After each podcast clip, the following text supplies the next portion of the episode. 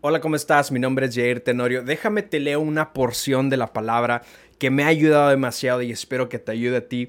Ve lo que dice Lucas capítulo 8, verso 11. Y antes de leerlo, déjame te doy un poquito de contexto. Lo que acaba de suceder aquí unos versos atrás es que Jesús soltó una parábola hacia la multitud.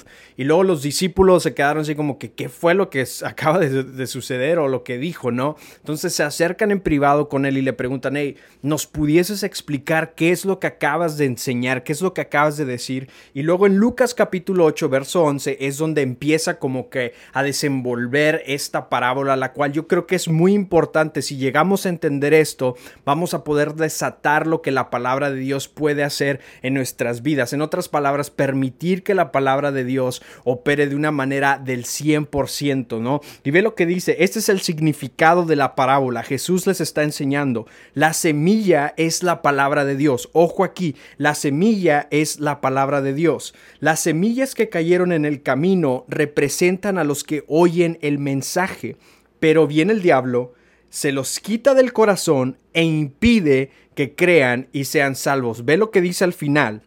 Viene el diablo, se los quita del corazón e impiden que crean y sean salvos. Ahora, ojo aquí, eh, eh, tenemos que entender algo, que la semilla, que cuando la semilla es plantada, o sea, la palabra de Dios es plantada en la tierra, o sea, en nuestros corazones, la semilla tiene la capacidad de dar o de, de producir ciento por uno. Sí, pero ojo aquí, eh, pon atención a lo que voy a decir.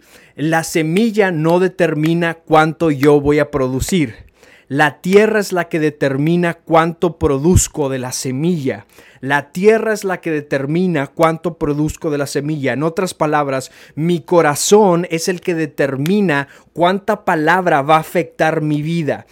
te lo repito una vez más, mi corazón es lo que va a determinar cuánta palabra es la que va a afectar mi vida. Es por eso que constantemente vemos en las escrituras que tenemos que cuidar nuestro corazón. Hay una escritura famosísima, ¿no? Sobre toda cosa guardada, guarda tu corazón porque de él mana la vida. Y es por eso que tenemos que ser muy intencionales en cuidar nuestro corazón para, para que cuando las semillas sean plantadas, esas semillas que constantemente Dios está enviando a nuestras vidas, semillas llenas de paz, llenas de amor, llenas de restauración, de esperanza, etcétera, etcétera, etcétera, cuando caen en nuestro corazón puedan dar un fruto al ciento por uno y que nuestra tierra, en otras palabras, que nuestro corazón esté listo para que pueda dar el ciento por uno. Ahora recuerda la semilla tiene el potencial de dar el ciento por uno, pero el corazón, o sea, la tierra, es lo que determina cuánto porcentaje de lo que ha sido plantado en nosotros